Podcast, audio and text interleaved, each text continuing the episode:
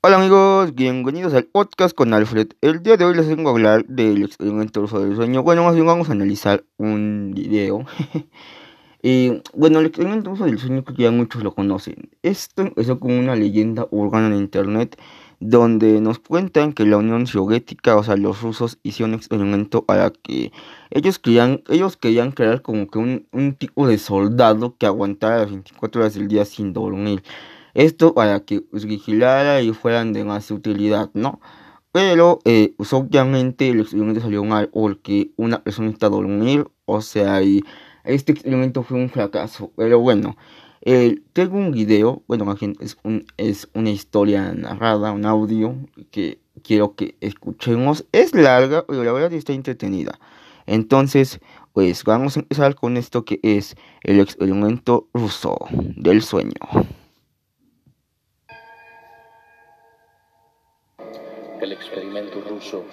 Del sueño.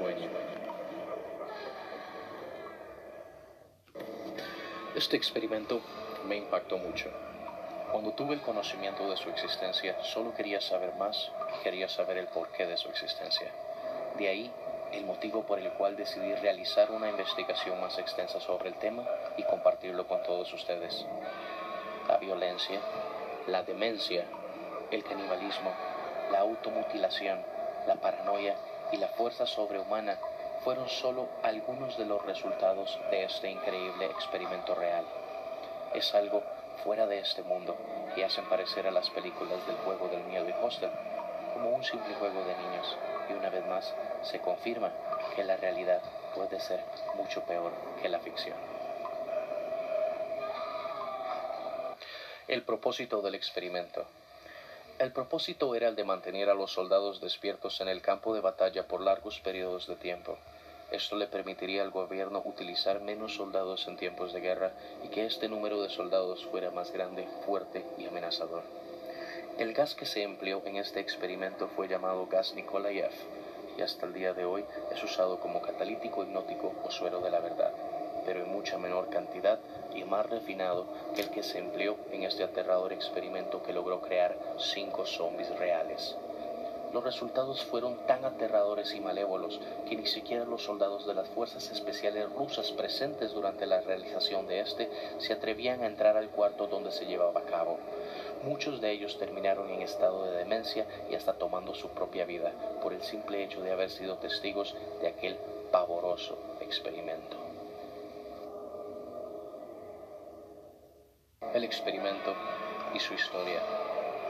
A finales de los años 40, investigadores rusos mantuvieron a cinco personas despiertas durante un periodo de 15 días, utilizando para ello un estimulante basado en gas, como antes mencionado, llamado gas Nikolayev.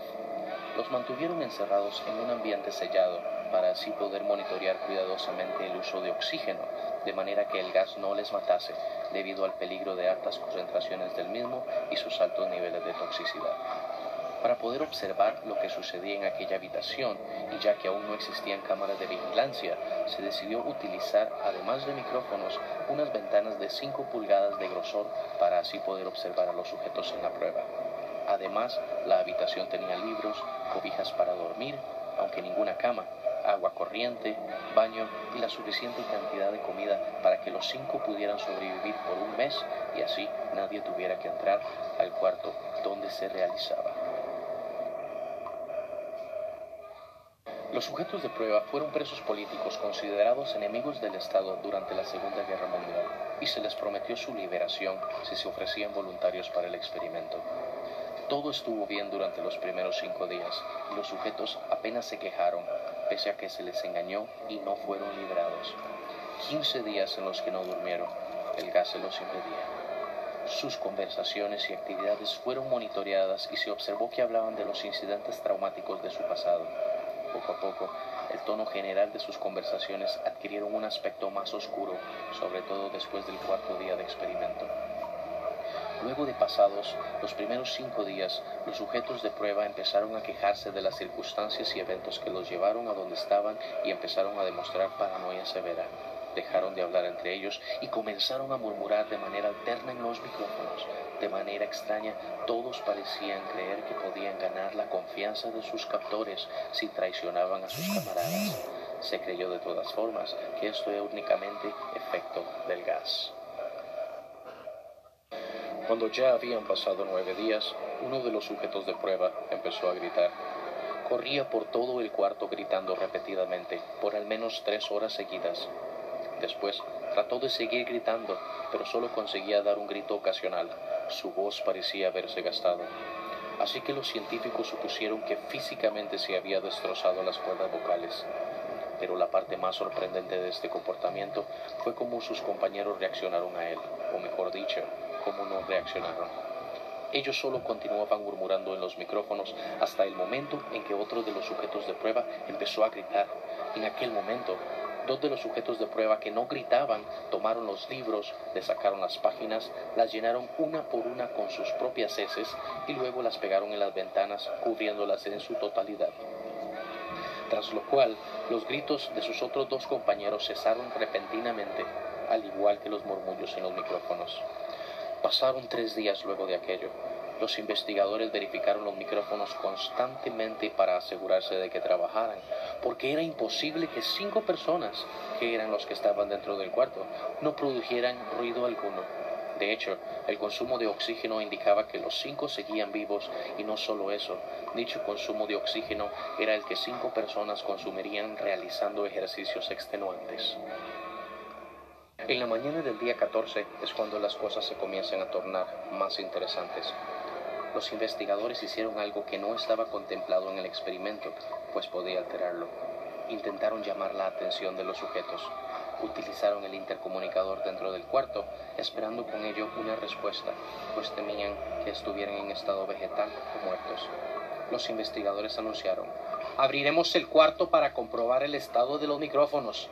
Aléjense de las puertas y acuéstense en el piso con las manos atrás o se les disparará. A uno de ustedes se le otorgará la libertad si obedecen. Para su sorpresa, desde los micrófonos escucharon una frase. No queremos ser libres. Hubo un gran debate entre los investigadores y las fuerzas militares que financiaban el proyecto. Intentaron volver a comunicarse con los sujetos de prueba a través del intercomunicador, pero no hubo respuesta, por lo que se decidió abrir la habitación al anochecer del día 15. Se extrajo el gas de la habitación y en su lugar se empezó a enviar solo aire fresco. Inmediatamente, voces en los micrófonos empezaron a objetar. Tres voces diferentes rogaban para que se repusiera el suministro del gas. Sin embargo, el plan siguió adelante y las puertas se abrieron. Los sujetos de prueba gritaron más fuerte que nunca, al igual que los soldados que tenían que entrar y quienes fueron testigos del horror. Uno de los sujetos estaba muerto para ese entonces y lo peor estaba por venir.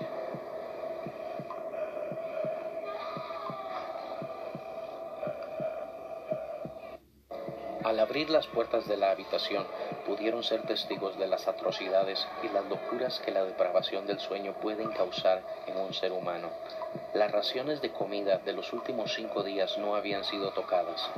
Habían pedazos de carne de las costillas y pantorrillas del sujeto muerto colocadas dentro del drenaje en el centro del cuarto, bloqueándolo lo que hacía que cuatro pulgadas de agua, sangre y pedazos de cuerpo se acumularan en el piso. Los cuatro sobrevivientes también tenían pedazos de piel y carne arrancada de sus cuerpos, que se descubrió fueron producidas por sus manos y no por los dientes como se espera, porque los tejidos de la punta de sus dedos estaban destruidos y algunos de sus huesos estaban expuestos. Además, se descubrió que la mayoría de las heridas fueron autoinfligidas. Pero todo ese daño no era superficial. De hecho, la piel y los órganos detrás de las costillas de cada uno de ellos habían sido removidos, mientras que el corazón, los pulmones y el diafragma seguían en su lugar. El tracto digestivo de los cuatro sujetos podía verse trabajar digiriendo comida, pero no cualquier comida, sino su propia carne, que se habían estado arrancando y comiendo durante el transcurso de los días. La mayoría de los soldados de las instalaciones eran fuerzas especiales rusas, pero aún así Muchos se negaron a regresar al cuarto a sacar a los prisioneros, pues habían quedado muy impactados con lo que habían visto. Por su parte, los sujetos de prueba no dejaban de insistir que los dejaran dentro y de rogar y demandar que se encendiera el gas nuevamente para evitar quedarse dormidos. Por este mismo apego al gas, fue muy difícil sacar a los sujetos del cuarto, pues opusieron una feroz resistencia durante la extracción. Un soldado ruso falleció cuando uno de los sujetos de pruebas le mordió el cuello. Otro soldado fue gravemente herido cuando otro de los sujetos de pruebas le mordió la arteria femoral y los testículos. Pero eso no fue todo, pues otros cinco soldados perdieron la vida, si se cuentan a aquellos que se quitaron la vida en las semanas consecuentes al incidente.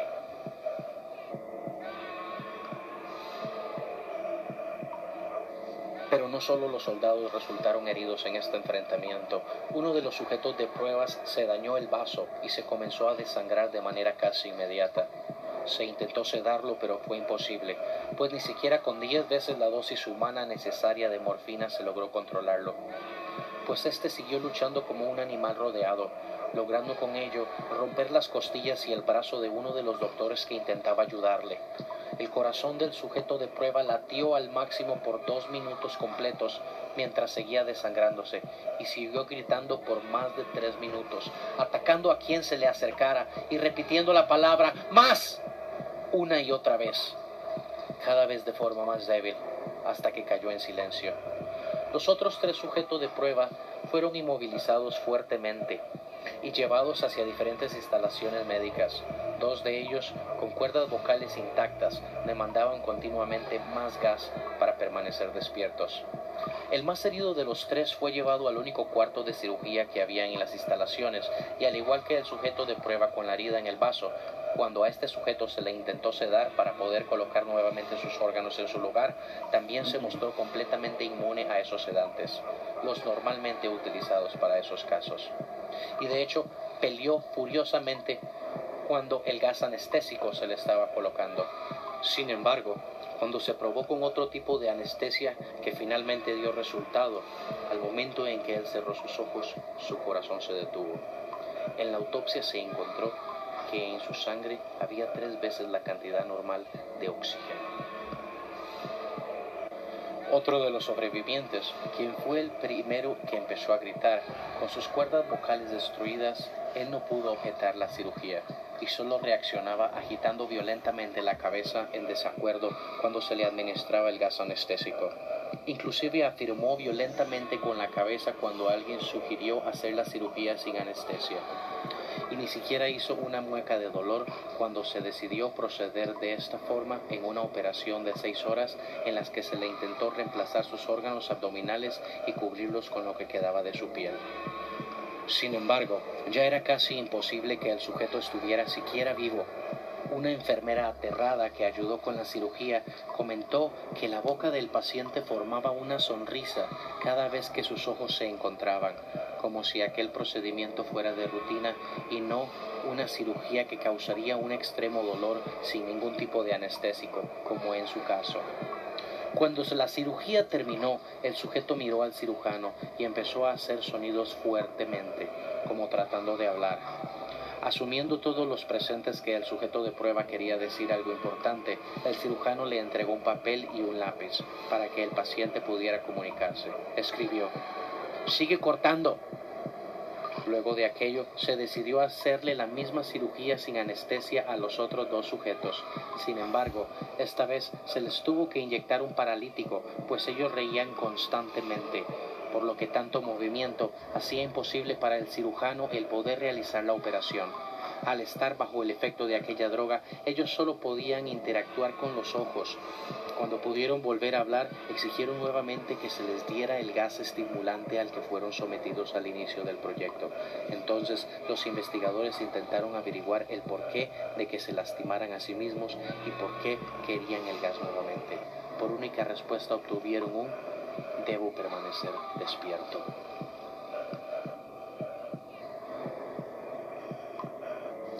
Mientras los sujetos de prueba que quedaban vivos eran atendidos, los investigadores se enfrentaron la furia de sus benefactores militares por haber fallado las metas del proyecto y como orden final exigieron la eutanasia de los prisioneros.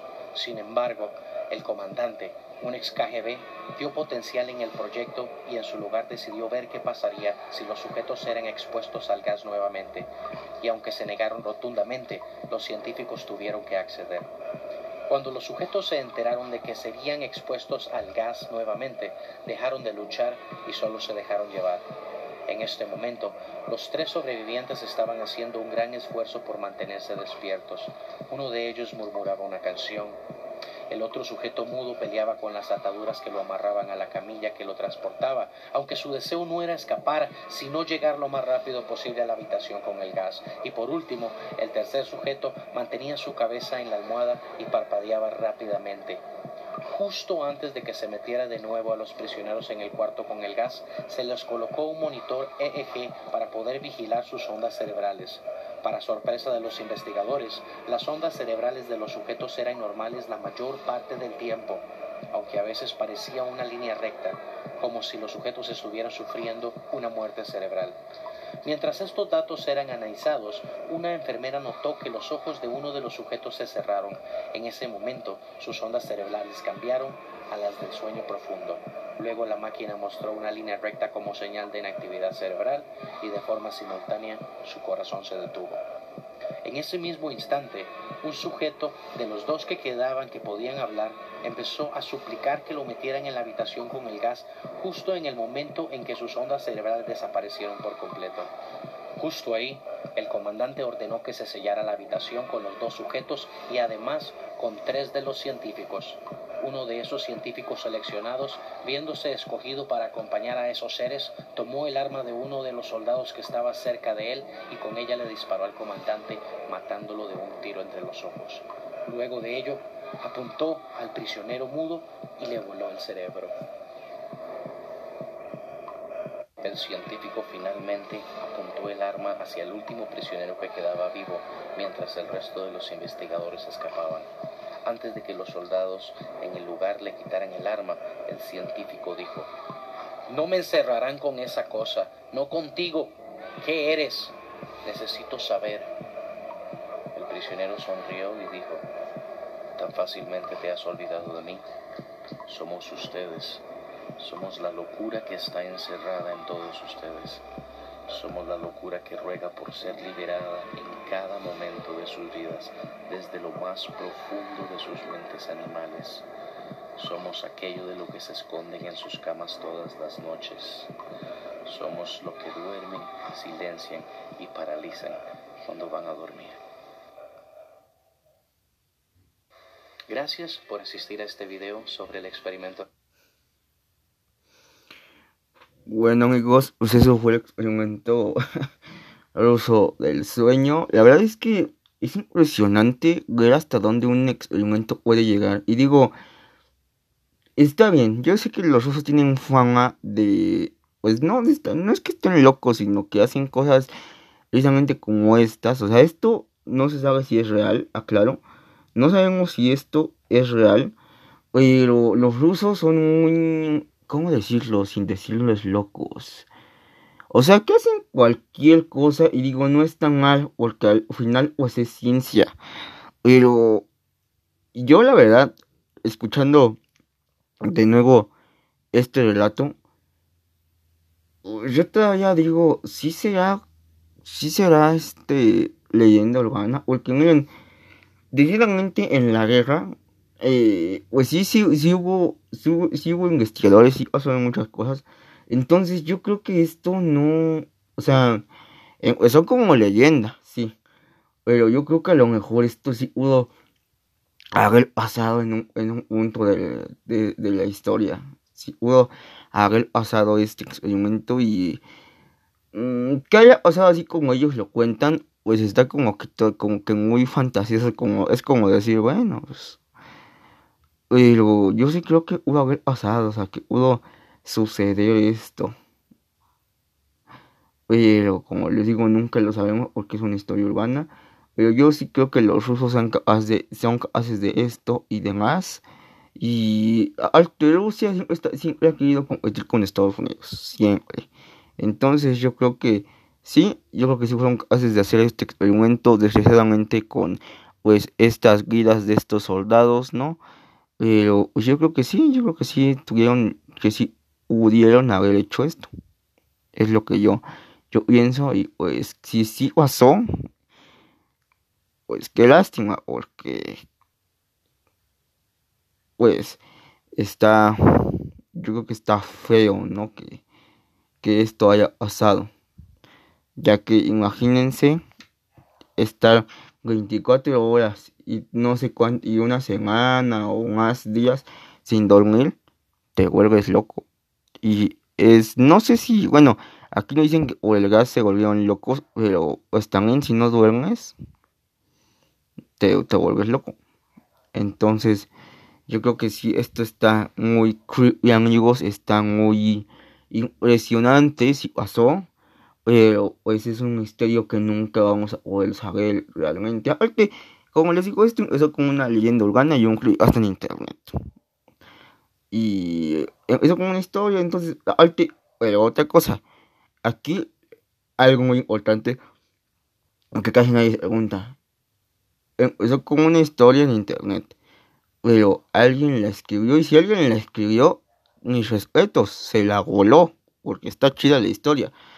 Pero si alguien está platicando esto, estaría más chido. O sea, si alguien está contando esto en internet, estaría chido saber quién es, ¿no? y pues bueno, amigos, con esto cierro este capítulo del podcast con Alfred. Eh, muchas gracias por escucharme es por tomarte el tiempo en casita, en tu trabajo, cuando vas este, en el coche, o poner eh, el podcast con Alfred. Muchas gracias. Recuerda que seguimos en pandemia, así que si vas a salir por comida, hacer un pago, etcétera, hay que llevar careta, cubrebocas, guantes y gelecito antibacterial, porque esto todavía va a algo. Y sin más que decir, esto es todo por mi parte. Hasta la próxima, amigos.